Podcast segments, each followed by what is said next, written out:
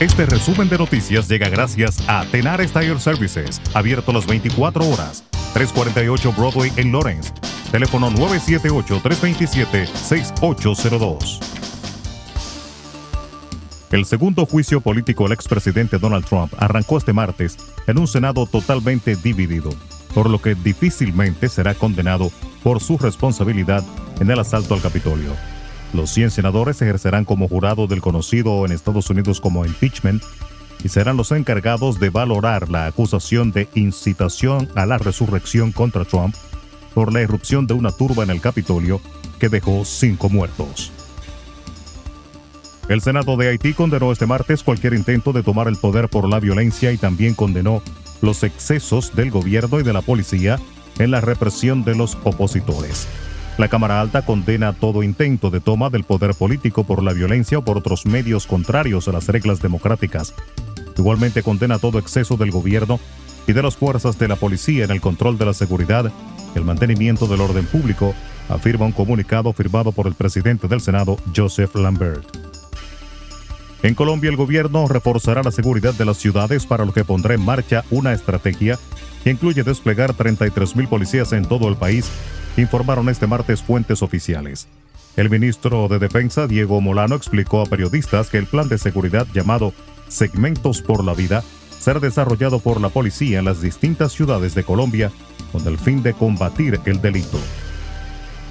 En México, el Consejo Nacional de Evaluación de la Política de Desarrollo Social estimó un aumento de entre 8,9 y 9.8 millones de mexicanos con un ingreso inferior a la línea de pobreza por ingresos por la crisis de COVID-19.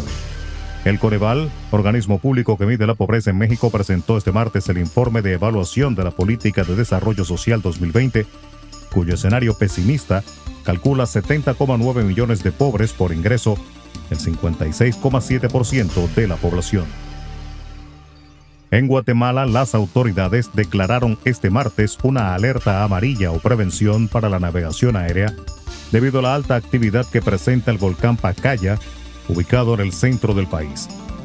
La Dirección General de Aeronáutica Civil detalló en sus canales de comunicación que se decidió esa medida porque los remanentes de ceniza que lanza el coloso se encuentran en el ambiente en dirección noroeste y oeste del territorio y representan un riesgo para las aeronaves.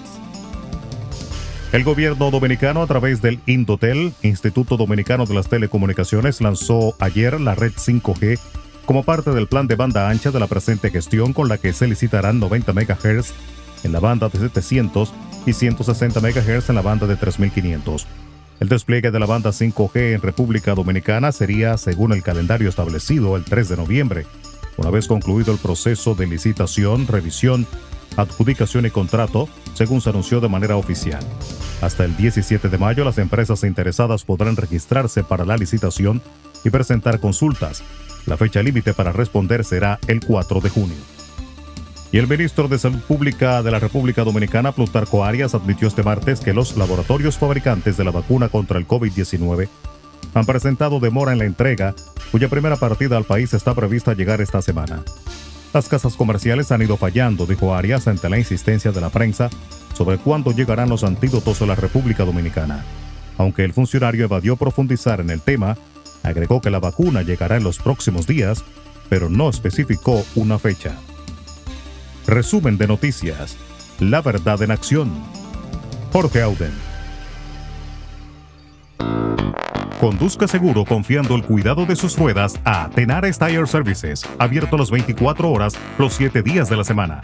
348 Broadway en Lawrence. Al comprar gomas nuevas, recibe reparación de por vida, además de otros servicios también de por vida. Tenares Tire Services también ofrece alineación y balanceo y autodetailing. Las mejores gomas nuevas y usadas en Tenares Tire Services, con el trato afable de Brian de Peña y su equipo. Tenares Tire Services, 348 Broadway en Lawrence.